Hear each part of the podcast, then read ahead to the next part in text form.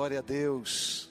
Como é bom a gente poder estar na presença do Senhor e adorá-lo. Seja bem-vindo você que tem chegado para este culto hoje à noite, para essa celebração da glória de Deus, da presença de Deus. É tão bom a gente poder saber que nós estamos nas mãos do Senhor. O Senhor que cuida de nós, o Senhor que nos guarda, o Senhor que é o nosso alicerce, o Senhor que é o nosso socorro bem presente. Graças ao Senhor pela sua infinita bondade sobre nós.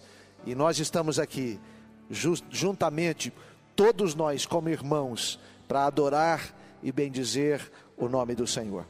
O texto que eu quero compartilhar hoje com você, segunda carta de Paulo aos Coríntios, segunda carta de Paulo aos Coríntios, capítulo de número 12. Segunda carta de Paulo aos Coríntios, capítulo 12. Esse é um texto conhecido. Quero falar um pouquinho sobre os efeitos da graça de Deus em nós. Esses efeitos tão poderosos que a graça de Deus produz em nós. E eu quero tomar por base este texto aqui, do capítulo 12, de forma assim, bem prioritária, o verso de número 9. Você que já encontrou aí, por favor, deixa a sua Bíblia aberta 2 Coríntios capítulo 12, o verso 9 diz assim: E ele disse-me: A minha graça é suficiente para ti, porque a minha força se aperfeiçoa na fraqueza. De boa vontade, pois, me gloriarei nas minhas fraquezas, para que o poder de Cristo repouse sobre mim. Que expressão maravilhosa é esta que o apóstolo Paulo recebe da parte de Deus. Para que nós entendamos um pouquinho, Paulo, na verdade, começa o capítulo 12 contando das suas experiências com o Senhor, o momento sobrenatural que Deus tem trazido sobre ele de uma forma tão graciosa, levando-o a algo sublime, poderoso. Ele começa a dizer: Eu conheço um homem, falando de si mesmo não sei se no corpo, fora do corpo, mas subiu até o terceiro céu e viu coisas inefáveis, indizíveis, coisas que não podem ser pronunciadas. Eu fico imaginando que o apóstolo Paulo deva ter tido uma experiência ímpar com o Senhor. Diante dele, algumas coisas tão sublimes, tão poderosas foram trazidas sobre ele. Paulo está vivendo agora o ápice do seu relacionamento com Cristo, algo tão tão extraordinário, tão sem forma de nós dizermos humanamente. Ele está vivendo um momento extraordinário. Mas ele diz que por conta desse momento, o cuidado de Deus com a sua vida é tão grande que Deus traz a ele algo para que ele se mantivesse humilde, para que ele se mantivesse na presença do Senhor. Paulo da sua forma, tenta reconhecer isso como espinho na carne, mensageiro de Satanás. Mas na verdade, nenhum espinho na carne, nenhum mensageiro de Satanás nos coloca de frente para o Senhor na medida que o Senhor quer. Pelo contrário, qualquer espinho na carne, qualquer mensageiro de Satanás quer nos arrancar da presença de Deus e quer nos fazer não entender a lição que Deus quer nos dar. Na verdade, é o próprio Deus que está ali tratando a vida de Paulo, tratando o seu coração, tratando com ele de forma muito pessoal, muito íntima. Paulo agora percebe que Deus precisa intervir para que o seu ego não se inflasse, para que ele não pensasse que aquilo dependia dele, mas que ele entendesse em todo o tempo que a presença de Deus, as coisas de Deus dependem do próprio Deus. Olha que coisa interessante. Paulo, na verdade, um apóstolo por excelência. Mas tudo isso acontece no capítulo 12, porque Paulo quer dizer o seguinte: olha, eu não estou recebendo o crédito que eu devo. Vocês, igreja, não estão me tratando como tratariam qualquer um dos apóstolos. Ele até diz: Olha, é por causa dessa atitude que eu em algum momento me perdi e Deus teve que me colocar no lugar que Ele gostaria que eu estivesse. Paulo, na verdade, está passando os reflexos que qualquer ser humano passa. Quem sabe você agora aí, nesse momento difícil da sua vida, está pensando assim: olha, eu não estou recebendo o valor que eu deveria receber. Quem sabe aí você agora voltando para as suas atividades, dizendo: Olha, eu não merecia passar aquilo que eu estou passando, afinal de contas, eu também sou servo de Deus, afinal de contas, eu também sou alguém usado por Deus, afinal de contas, eu também tenho experiências com Deus. Talvez você se sinta inferiorizado diante de algumas pessoas que talvez no seu testemunho, quem sabe contando as coisas que Deus está promovendo e provocando na sua vida, você se sinta inferiorizado.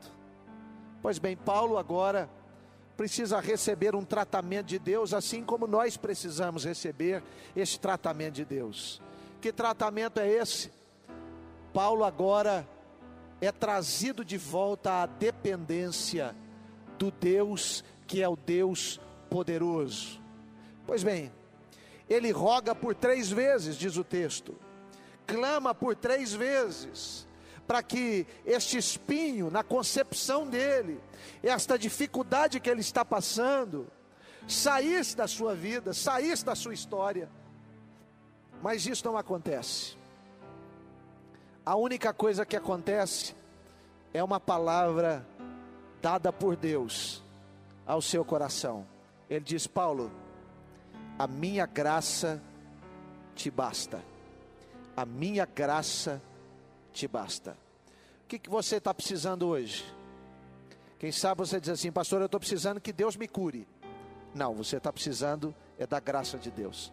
Talvez você, você diga assim, pastor, eu preciso que Deus agora mude o cenário da minha vida. Não, você precisa é da graça de Deus. Talvez você diga, pastor, eu estou precisando que o meu comércio reaja, afinal de contas, depois de tanto tempo fechado, eu preciso de um milagre. Não, você precisa é da graça de Deus. A graça de Deus é a única coisa que nos basta. A graça de Deus é a única coisa que nos mantém. A graça de Deus é a única coisa que nos sustenta. A graça de Deus é aquilo que nos coloca de pé diante de tantas aflições que nós passamos na nossa vida. Paulo recebe essa palavra, e é interessante porque essa palavra vem recheada de um conceito, um princípio, que eu e você precisamos aprender. Ele diz no verso 9, não fecha a sua Bíblia não, a minha graça, Paulo, é suficiente para ti, porque a minha força se aperfeiçoa na fraqueza. Eu acho que em alguns momentos, os pastores estão aqui agora sentados, me corrijam, em algum momento a gente lê esse texto errado. Nós achamos que quando o Senhor diz a minha graça te basta, nós às vezes lemos porque o nosso poder se aperfeiçoa na fraqueza. Não, não, não. Ele deixa bem claro de que o poder é dele, é do Senhor. Ele diz: O meu poder, quem está falando é Deus, se aperfeiçoa na fraqueza. Que fraqueza? Que fraqueza? A minha fraqueza, a sua fraqueza. Por quê? Porque a fraqueza nos coloca de joelhos dependentes do Senhor. E é interessante porque todas as vezes que nós nos curvamos diante de Deus, Deus pode se levantar diante de nós. Todas as vezes que nós entendemos que nós não somos suficientes, Deus pode se apresentar como aquele que é suficiente. Todas as vezes que nós reconhecemos que não temos nenhum poder, que nada depende de nós, Deus pode nos mostrar e nos revelar o seu poder. Que coisa maravilhosa é isso! Que coisa extraordinária isso. Ele diz: O meu poder se aperfeiçoa na fraqueza. Quais são os, os efeitos dessa graça, dessa graça poderosa de Deus em nossas vidas? Primeira coisa que eu e você precisamos perceber hoje é que o grande e primeiro efeito da graça de Deus em nós é nos tornarmos reconhecidos de quem somos e de quem Deus é. Todos nós aqui, em todos os momentos, precisamos reconhecer quem nós somos, quem você é. Talvez você esteja no mesmo patamar que eu estou, dependendo de Deus, que não consegue fazer as coisas por si só, que não consegue alcançar as coisas só pelo seu desejo. Eu me lembro que há muitos anos atrás, eu li um livro, eu era um menino, adolescente, eu li um livro que dizia assim: há poder em Suas palavras. Há poder em Suas palavras. Pois bem, eu me lembro que esse livro tomou conta do Brasil e do mundo. Pessoas começaram a dizer: olha, eu agora posso declarar, posso falar, e tudo que eu falar vai acontecer. Frustração. Frustração. Nós entendemos que aquilo que nós falamos, se Deus não der o aval, se Deus não der a assinatura, se Deus não bradar, nada acontece. Nada acontece. Paulo, na verdade, está tomando aqui uma aula de existencialismo. Paulo está entendendo agora que ele nasceu não para ser adorado, ou para ser mimado, ou para ser cultuado, ou para que todos se dobrem diante dele, mas ele nasceu para fazer isso diante do Senhor.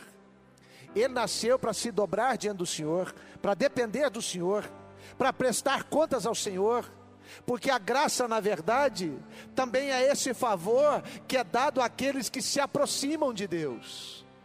Aqueles que se aproximam de Deus, e Paulo vai entender isso, e ele vai escrever isso. Ele diz assim: é necessário que aqueles que se aproximam de Deus, ou estejam próximos de Deus, saibam que Ele existe. A existência de Deus é muito maior do que qualquer existência. A existência de Deus é maior do que os conflitos, do que as guerras, do que os problemas. Saber que Deus existe é saber que Ele é Senhor sobre todas as coisas. Ele diz: é importante que aquele que se aproxime de Deus saiba que Ele exista e que Ele é galardoador, gracioso, gracioso. Ele é gracioso. Minha pergunta para você é: você já provou desse tratamento de Deus nessas circunstâncias da vida? O Deus que não está ausente, o Deus que está presente, ele tem ensinado você que é melhor que você se curve, é melhor que você dependa, é melhor que você adore, é melhor que você louve, como diz a Cassiane, está sofrendo? Louve. Está com problema? Louve. Não importa? Louve. Louve. Por quê? Porque quando nós louvamos, nós reconhecemos que Deus é Deus, que Deus é Senhor, que Ele é poderoso, que Ele é galardoador daqueles que o buscam. Pois bem, Paulo então começa a dizer: um dos efeitos dessa graça é dizer para mim e para você quem eu sou e dizer quem Deus é. Quem Deus é? Vou lembrar você quem Deus é. Deus é poderoso. Ele é poderoso para fazer infinitamente mais do que tudo quanto pedimos ou pensamos, conforme o seu poder que opera em nós. Ele é escudo, ele é fortaleza. Pastor Fausto falou isso aqui agora, quando estava nos conduzindo a um tempo de adoração, um tempo de oração e súplicas. Ele diz: alguns nomes de Deus remetem ao seu caráter e quem Ele é. Ele é o Senhor que cura, Ele é a nossa justiça, Ele é a nossa bandeira. Ele é o nosso provedor, o Senhor é tudo isso. Meu irmão, vamos definir de uma forma muito clara para você não esquecer e você nunca ficar sem depender da graça de Deus. Escute aqui, por favor: Deus é tudo aquilo que você não é e precisa. Ele é. Ele é tudo o que você não pode ser. Ele é tudo aquilo que eu não posso ser. Meu irmão, deixa eu falar uma coisa para você. Pare de dar conselhos para as pessoas baseados em você. Comece a apontar para o Cristo. Sabe por quê? Porque 99,99% ,99 dos conselhos que você dá para os outros, você não vive. Por quê? Porque nós dependemos do Senhor para nos conduzir em todos os momentos da nossa vida. Por exemplo, você aqui agora que está me assistindo, não veio aqui para ouvir aquilo que eu penso não veio para ouvir as minhas definições, o que eu acho, o que eu penso, o que eu imagino, essas coisas não valem de nada nos momentos de aflição. Você veio aqui foi para ouvir a palavra de Deus. E a palavra de Deus nessa noite para você é: a minha graça te basta. A minha graça te basta. Por quê? Porque você é frágil, mas Ele é todo poderoso. Você é incapaz, mas Ele pode todas as coisas. Você é aquele que é inconstante muitas vezes, mas Ele permanece para sempre.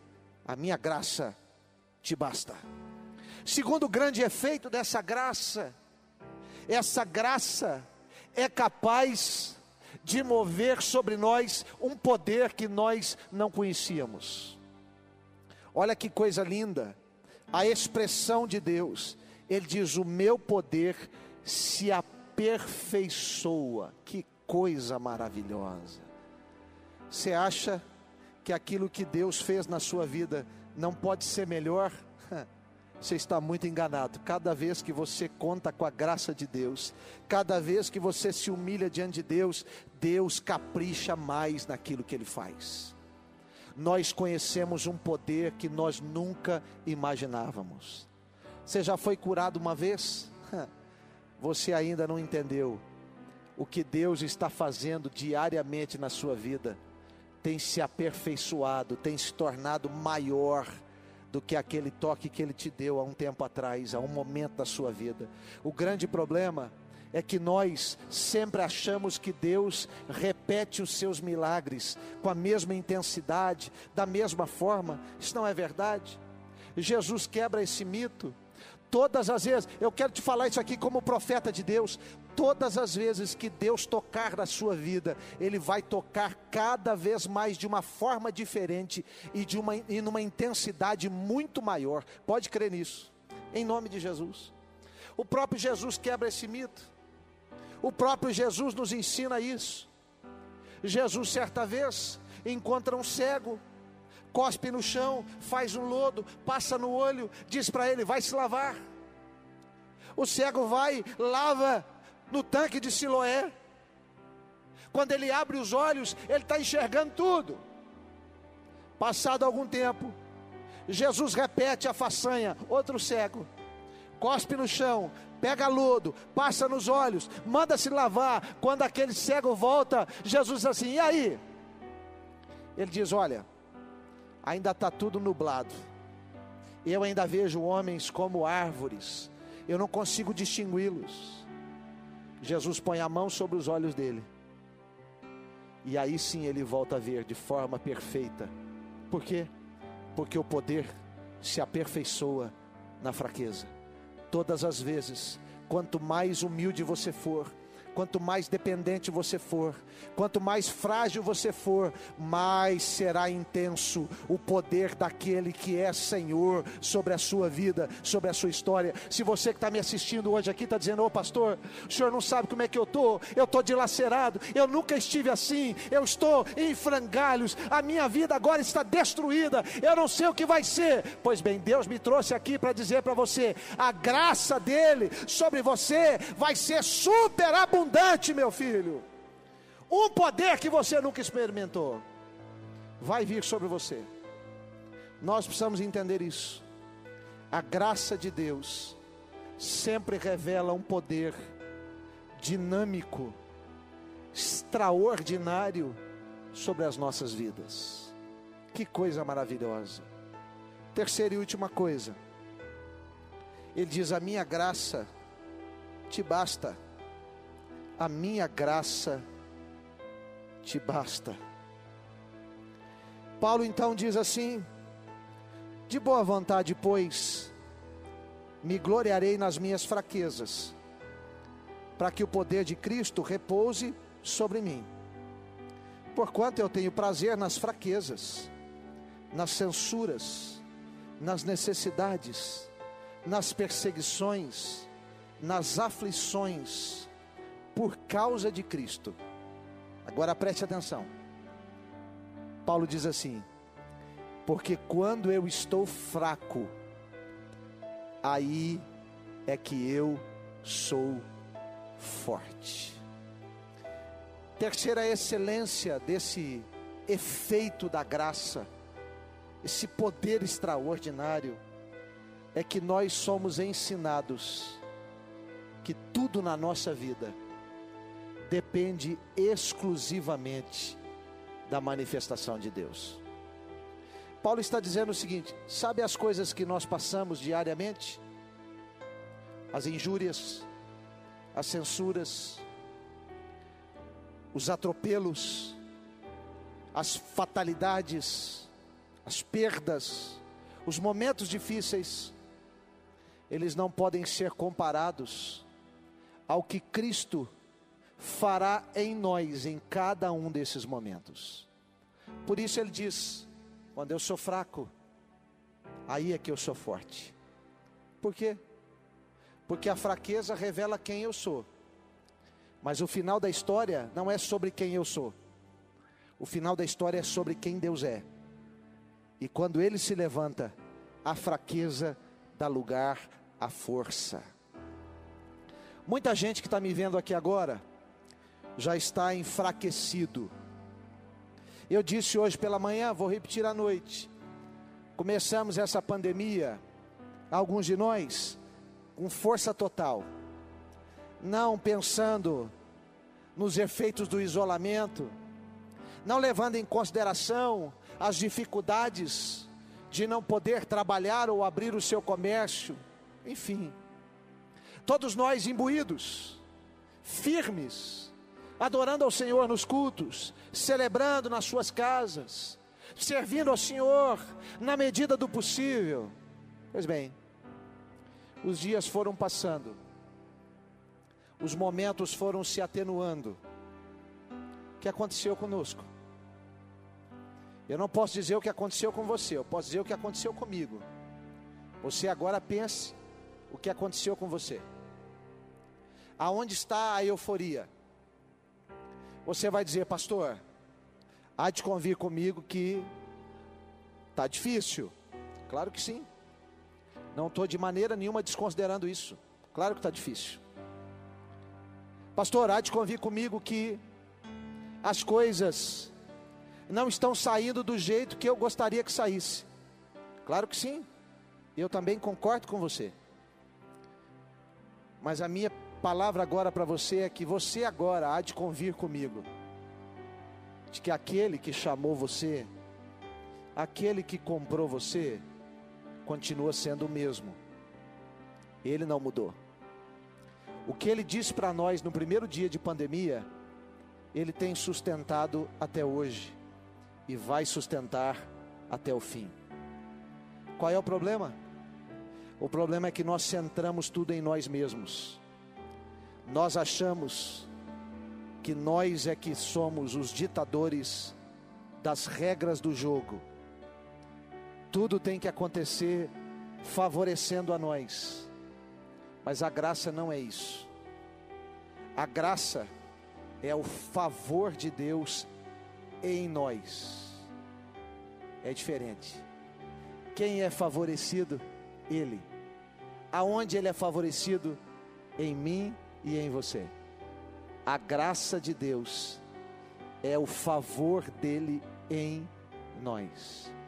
Todas as vezes que nós entendermos isso, mesmo que estejamos fracos, aí é que somos fortes. Por quê?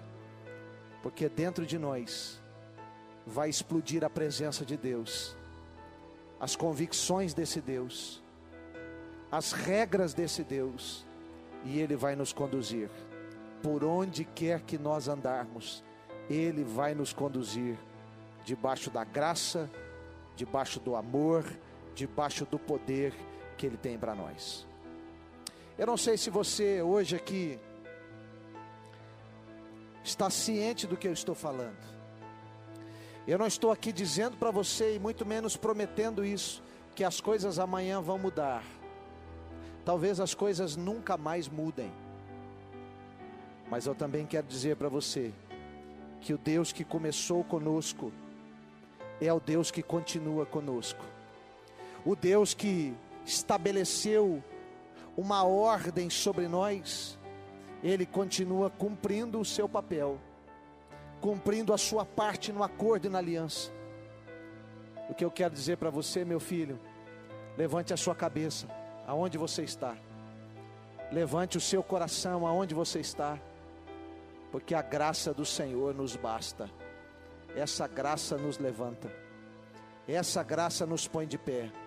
Se tudo der errado, uma porta vai se abrir. Nós vamos começar tudo de novo e o Senhor vai nos sustentar. Ele vai nos amparar.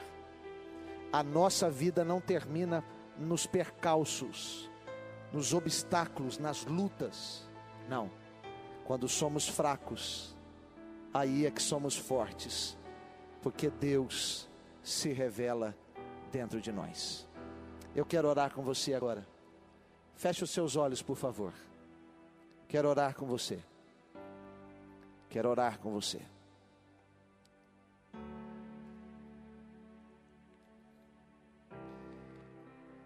Pai bendito, eu quero te dar graças, porque o Senhor tem cuidado de nós em todo o tempo. Eu quero te dar graças, porque não tem nos faltado o alimento, não tem nos faltado o sustento, não tem nos faltado a graça. Eu quero te louvar, Senhor porque em todo tempo o Senhor está conosco. Louvado seja o teu nome pelo teu sustento, pelo teu cuidado, pelo teu agir. Que o Senhor a cada dia mova a sua graça sobre nós, seu favor sobre nós, que tenhamos todos os dias a certeza e a convicção de que o Senhor não nos abandonou, de que a tua palavra é viva, de que o Senhor continua movendo sobre os nossos corações. Abençoa o teu povo que está agora aí, Senhor, precisando de um alento, de um sustento, de um levantar. O Senhor continua sendo Deus da nossa história. Eu abençoo cada irmão e cada irmã para a glória de Jesus Cristo. Em teu nome nós oramos. Amém e amém.